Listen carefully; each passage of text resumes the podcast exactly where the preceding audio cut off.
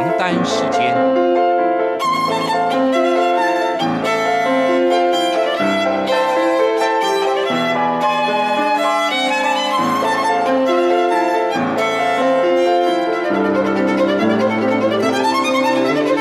由天安门学生运动领袖王丹主讲。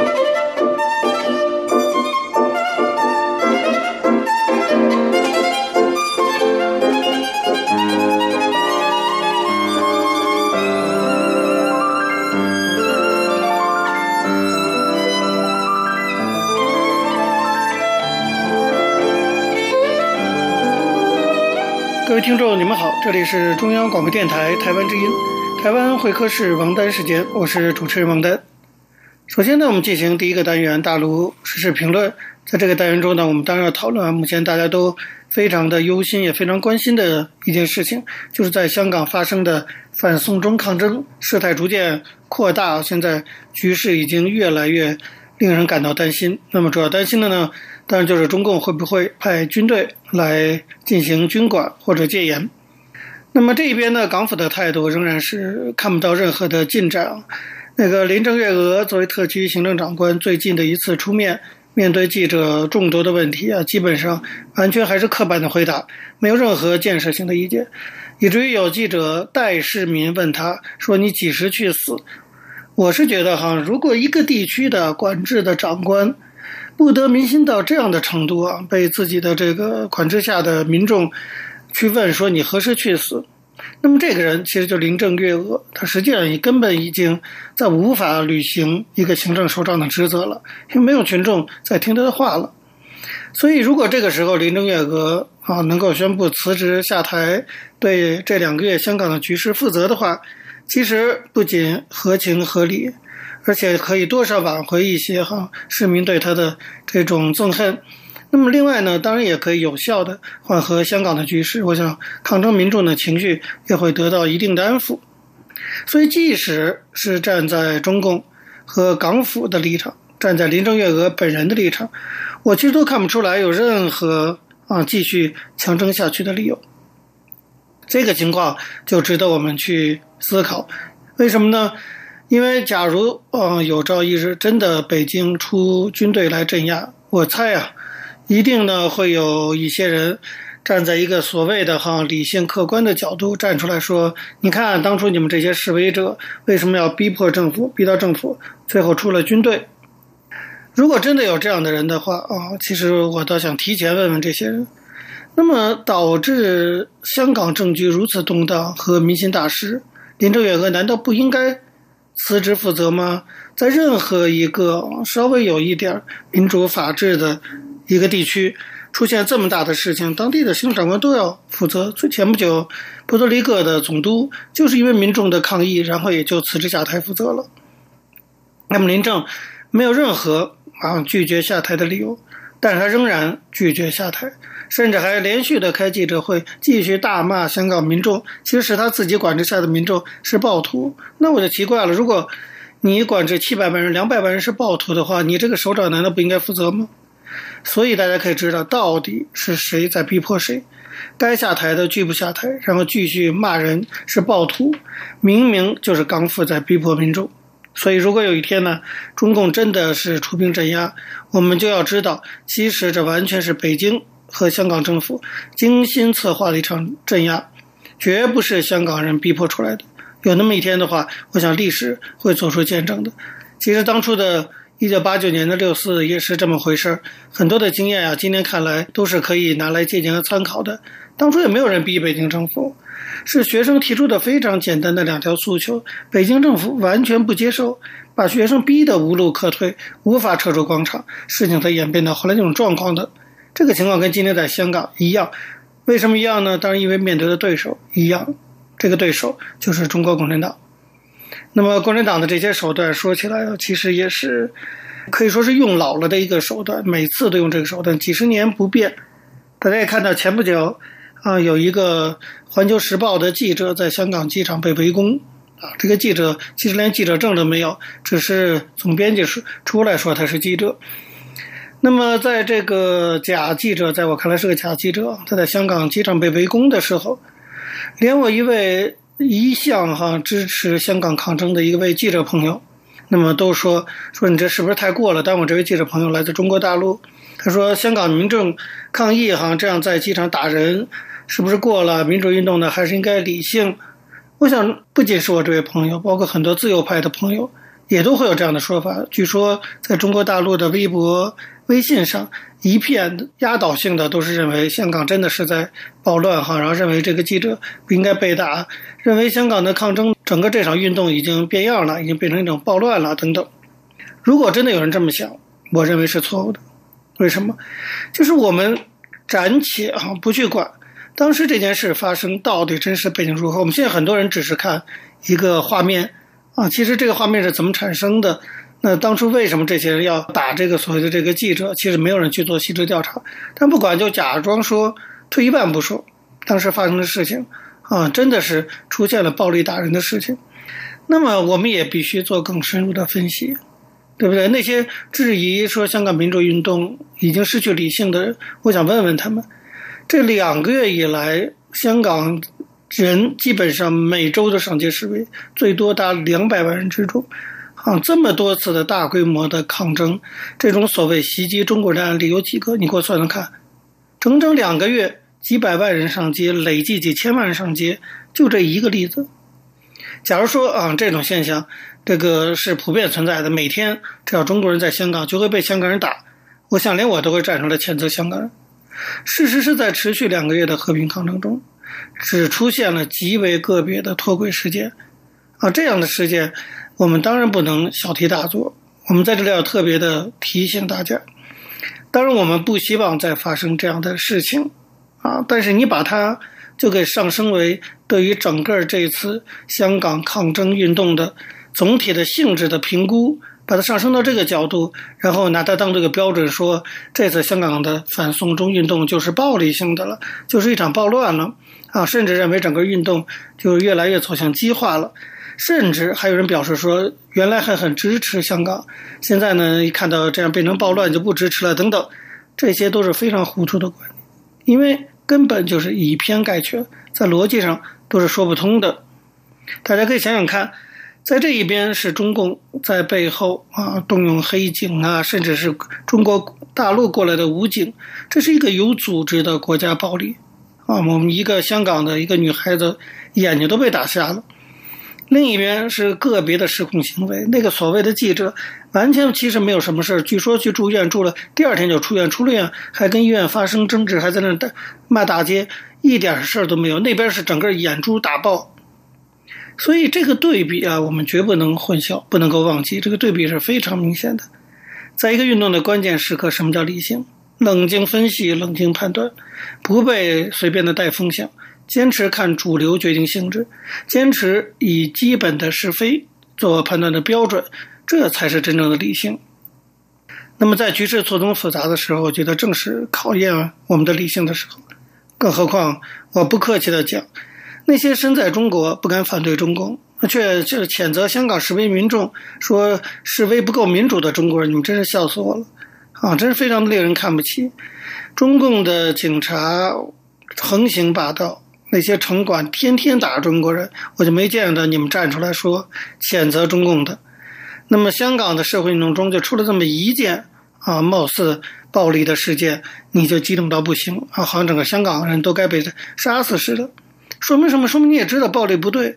既然你知道暴力不对，为什么对中国本土上每天发生的暴力事件，每天都有中国人被城管和警察往死里打，你怎么一句话不说呢？所以啊，一句话总结，我觉得真的是我们认真想从伦理的这个角度讲，一个公中国人，你连共产党都不反，你连中国国内的情况都不敢抗议，你就根本连批评香港人的资格都没有，更何况你根本就是瞎批评。好，各位听众，有时间关系讲到这里，我们休息一下，马上回来进行下一个单元。我曾经问个不休，你何时跟我走？却总是笑我一无所有。我要给你我的追求，还有我的自由。可你却总是笑我一无所有。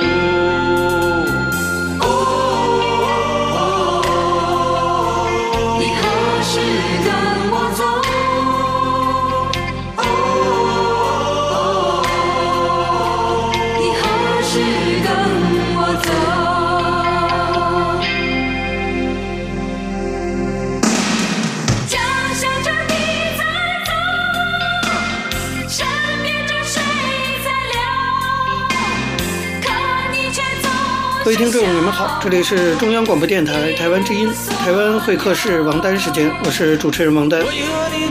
我们接下来进行的是历史回顾专栏，在这个专栏中呢，我们要根据一些当事人的口述历史，回顾一下中国改革开放四十多年来走过的历程。我们根据的是欧阳松等主编的《改革开放口述史》一书。继续上周内容啊，我们介绍的是原国家纪委主任陈锦华关于中国九十年代经济改革的一些回忆。在会议中他提到，他说当时呢担任上海市市长的是徐匡迪，徐匡迪在北戴河的时候听了会议的介绍，就对陈锦华讲说，国家纪委啊抓这个问题是真正的关键，是抓住了牛鼻子。陈锦华说，发展中国家的经济高速增长，粗放是一种历史现象。现在由于有经济全球化这个大趋势，有信息和科技的快速传播，有发展中国家的后发优势，我们有可能缩短粗放经营的时间，少走弯路，少付学费。陈锦华还认为，中国现代化事业的成功将在相当大的程度上取决于这项工作的成效。这些观点，陈锦华在同年十一月二十三号中共中央召开的经济工作会议上又做了进一步的阐述。他说。国民经济各个领域普遍存在的突出问题是大而全、小而全的封闭式经济结构，低水平、重复建设、浪费严重、经济效益差。他还分析了有关行业和企业的实际情况，说他们跟国际先进水平的差距是非常的大，提出了推进两个根本性改革的建议。那么现在来看，陈锦华当时提出的问题，还是中国经济发展中确实关系到全局和未来前景的重大的问题。不过遗憾的是，只要形势好一些，中国的经济处于上升态势，这些问题呢就容易固态复萌，一次又一次的重复发生。那么，中国市场经济的成熟，其实必须要在根本性的问题上有一个有效的、持久的突破。国家纪委当时也提出过这个观点，陈锦华就认为。中国经济的发展必须从粗放经营转到集约化经营的轨道上，要把这一条作为指导所有经营活动的第一位普遍性的指导原则。在中国经济总量上升到一万多亿美元之后，粗放经营所导致的浪费人力、财力、燃料、原材料和一切物化劳动，对资源和环境带来的压力，已经成了中国经济社会不能承受之重。为了推动中国经济转变增长方式，节约能源，国家纪委经过多年的准备，在一九九七年上半年正式向全国人大常委会报送了《中华人民共和国节约能源法》草。一九九七年十月一号，陈建华向八届全国人大第二十八次常委会做了说明。他在说明一开始的时候讲，他说：“节约能源是合理有效的利用能源，缓解能源紧缺状况，提高企业经济效益和保护环境的重要措施。”大力开展节能工作，进一步提高能源利用水平，是我国经济发展的一项长远的战略方针。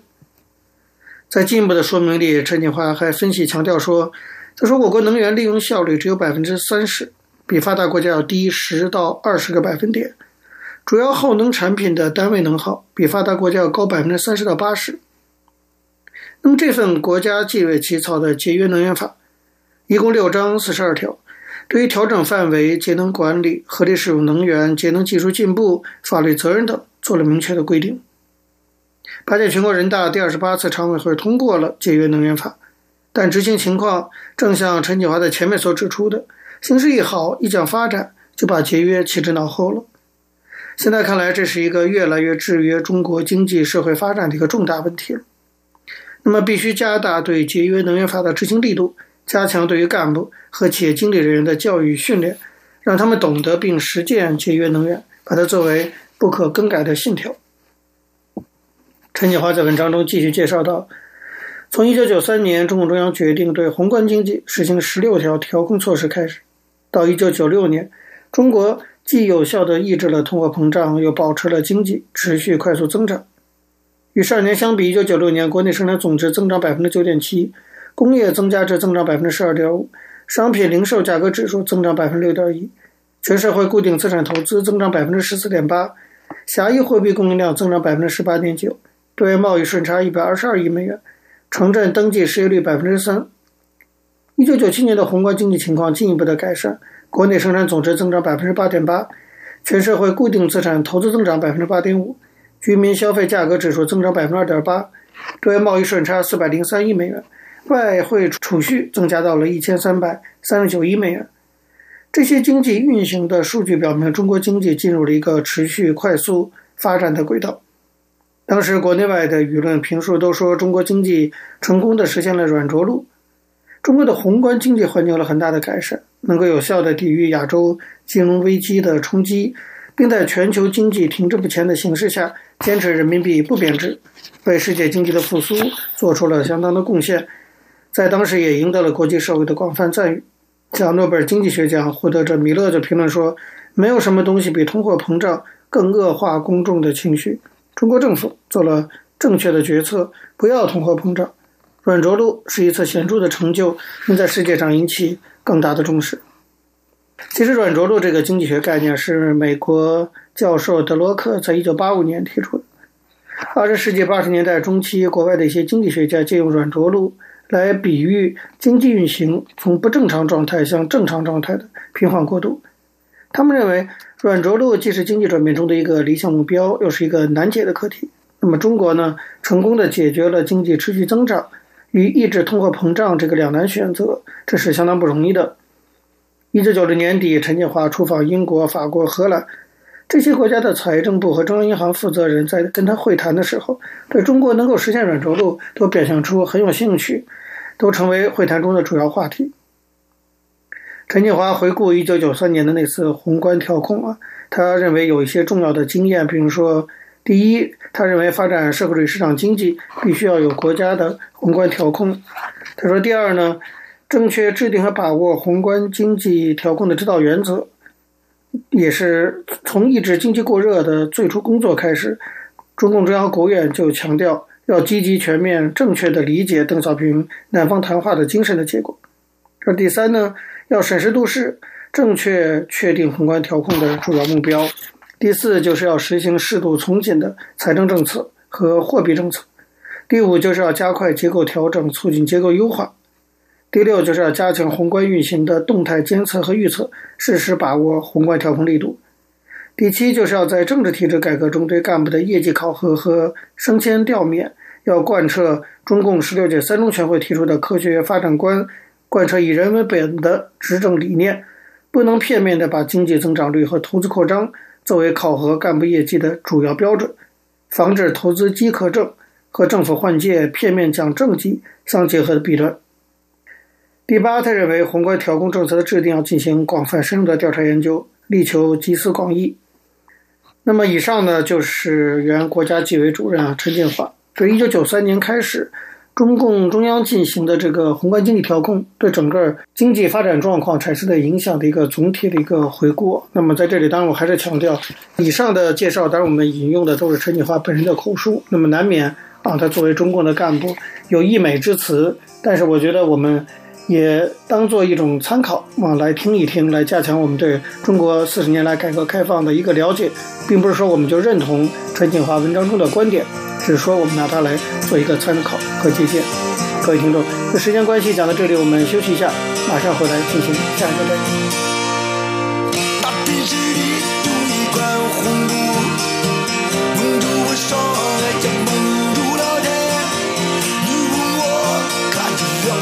么？我说我感恩的了幸福这个感觉只让我舒服她想要放掉我没有你问我还有去何吧？我说要删了你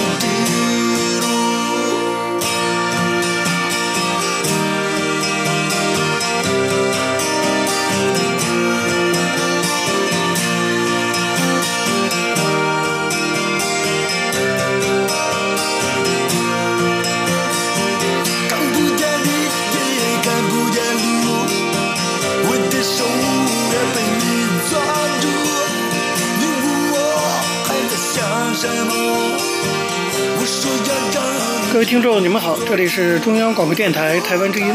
台湾会客室王丹时间，我是主持人王丹。在今天的台湾经验专栏中啊，我们要继续向大家介绍的是一位台湾重要的政治人物，原高雄市长陈菊。我们希望呢，从他的人生经历中啊，可以让大家看到台湾曾经走过的一段历史。我们依据的是张丽佳的《台湾局艺术》。延续上次内容，我们继续介绍陈菊从警美监狱出来以后，就投入政治，参加了民进党最大的一个派系新潮流。那么新潮流这个派系呢，是从社运起家的，但是从形成派系开始，就逐渐的展现出他们的政治能量，在民进党内部争取能够掌握重大的话语权，并且与其他派系合作，对外呢也积极辅选和投入选战。陈菊回忆说。在民进党成立之后，新潮流觉得应该争取中执委或中评委，也声援党内的不同力量或派系。我们的特点是跟别人的合作向来言而有信，我们是有选择的跟别人合作。合作的时候都会告诉你今天的票是谁。例如我要参选党职，我的票可能要给派系统筹，然后再争取别人支持我。新潮流的配票高手是张立明。对于如何配票操盘的精算，直到现在仍然是最顶尖的高手。新潮流成员没有各自选择支持谁的权利，但是可以因为你来自不同的地方，因为地区发展的需要，事先报备将票投给不是新潮流规定的对象。比如屏东的曹启红基于地域需要支持某某，只要先行报告，而新潮流成员认为是必要而且合理的。提出这样的主张也会得到大力的支持。正是因为有这样严密的这种内部的各种规则和游戏规则哈，那么新潮流呢屡次在党内展现了实力，可以说是以小博大。每一次选举啊，即使他们没有推出自己的人选，但是他们压谁谁就胜，往往他们的支持啊形成了胜负的关键指标。比如说，一九九四年台北市长选举。民进党党内初选就出现了所谓的“扁长之争”，也就是陈水扁跟谢长廷之争。当时呢，新潮流决定支持陈水扁，谢长廷因而在党员投票以些微的票数落败了。陈菊回忆说，当时啊，新潮流没有表决，但是争辩很激烈。李阳游说力挺阿扁，在台全会工作的我，则是从文化及哲学的观点，认为谢对台湾内部议题的思考比较重视弱势立场。所以公开写文章支持谢长廷，最后新潮流从选举的角度分析，认为阿扁比较可能赢，所以才有那样的结论。另外一个例子就是两千年的总统大选，当时新潮流也是积极的辅选陈水扁。对此，陈菊的解释说，每次选举我们都参与其中，非常辛苦的工作。阿扁在两千年的选举，有些民进党人士其实很冷漠，但新潮流始终是并肩作战的战友，不离不弃。我们不是从未来可以分配多少资源的角度决定支持对象，而是希望为民进党创造希望。比如当时支持陈水扁选总统，就是因为他是唯一可能当选的。然而有一群人把新潮流丑化成都是在抢资源、抢位置。陈菊说，他们没有看到我们在这个过程的努力。新潮流的许多成员可以上台演讲，能做、能讲、能写，不管如何做苦工都不会哀叫。当年的扁师傅团队，我们曾经付出不少努力。两千年及两千零四年的大选，也都有新潮流认真的影子。陈菊说，内阁改组的过程里，外界经常关切新潮流或各派系成员的状况。然而，以我为例，我不是因为新潮流的派系身份而入阁，很多人也不是这样。后来却被别人评论新潮流分到很多的位置，似乎我们可以呼天唤地，这些都是错觉。如果大家了解新潮流在民进党没有执政前所扮演的角色，或者在执政过程的表现及实质的努力，那么有些人进入内阁应该是相当自然的事，而别人却不是这样看待的。他举例说，像即使邱毅仁再专业再努力，还是被看成他是代表新潮流在掌握重要位置。其实民进党执政之后，喇叭也就是邱毅仁的大家的昵称啊，已经逐渐退出他在新潮流的角色，几乎没有参与运作。到了国安会后，更几乎是如此。我们知道，邱义仁后来淡出新潮流运作，据传呢是因为他在新系内部提出了非官方说法的政治策略分析，几度呢被转述出去，引发了不必要的风波。对新潮流的发展而言，少了邱义仁这位创流的灵魂人物的参与，这个转折究竟是好是坏，那么其实也很难讲。不过陈局认为啊，新潮流的成员担任行政首长，我们有若干幕僚，自然就会进去，这也经常被误解。然而我们并不是刻意要用新潮流的人，而是希望培植年轻人，让他们学习如何执政。在不同位置、不同社团或专业领域上，新潮流年轻幕僚表现出来的，往往也确实是最有训练的人。陈菊说：“新潮流当然有缺点，与别人的合作关系有待改进。不过，有些不尽理想或利益取向的事情，或是党政部门的政策有意见，新潮流总有些成员会提出批评，表达看法。久而久之，民进党内部固然有人对新潮流有好感，也有竞争关系或者反对新潮流的声音，这原本呢都是难免的。不过，陈菊感到非常无奈的是，新潮流任何个人讲话。”都被视为背后深具谋略的激励行动。个别新潮流的成员在外面结下一些恩怨呢，也被转移成新潮流整个组织的恩怨。他说：“我们看到越来越多对新潮流的反对，有些反对或许没什么道理。不过，少数新潮流成员的表现或批评，即使强调他们是个人意见，民进党或社会并不是如此看待。这类若干个人意见的表达，造成对新潮流的伤害。”也加强外界对新潮流的排斥，这是我们内部应该深自检讨的。我们也看到若干媒体对新潮流的不了解，将新潮流看成像毒蛇猛兽，或是能够飞天钻地。其实呢，陈菊说，我们也只是一个在民进党内部比别人更有纪律一点的派系。当然，陈菊这种话也是多少有些太谦虚了啊，因为新潮流的实力可远远不是只是有纪律这一点能造成的。不管怎么样，新潮流成立二十多年。发展到今天，其实也面临一些困难。以前呢，离开的成员多数是因为选举因素或者理念逐渐出现落差。不过有一段时间，像核心成员前彰化县长翁金珠就无预警地参与民进党主席的选举，主动宣布退出新潮流。当时在新潮流内部就造成非常大的震动。段宜康甚至请辞新系的总召以示负责，被视为这个派系发展的一个警讯。那么出现一些问题，像新系的高雄县长杨秋兴就指控教育部次长范勋利夫妇事件，还有新系立委对陈水扁等党政高层，有的时候会有非常辛辣的批评，在新潮流内部也有不同的意见，但是其实呢，新潮流内部也没办法约束他们。还有就是林为洲大动作退出民进党，新系大佬其实也是苦苦的劝，但是也没有什么用。一个政治派系发展哈，当然就会遇到各种各样的问题。陈局说：“这些年来，在全台湾各地都有新潮流，我们也警觉是否疏于内部训练，对台湾社会重大议题的讨论不足，这都是我们发现到的内部危机。”好，各位听众，由于节目时间的关系，今天的台湾会客室王丹时间到这边结束了。非常感谢您的收听。若各位听众对我们的节目有任何的指教，可以写信到台湾台北市北安路五十五号王丹收。或者发电子邮件信箱到八九六四 @rti dot org dot tw 给我，我是王丹，下次同一时间再见。没有烟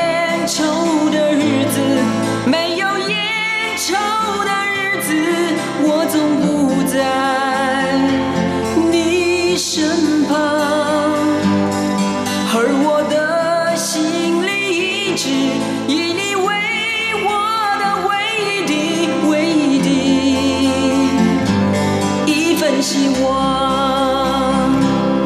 天黑了，路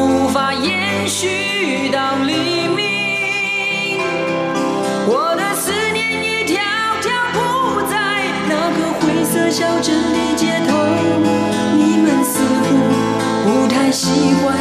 没有蓝色的鸽子飞翔。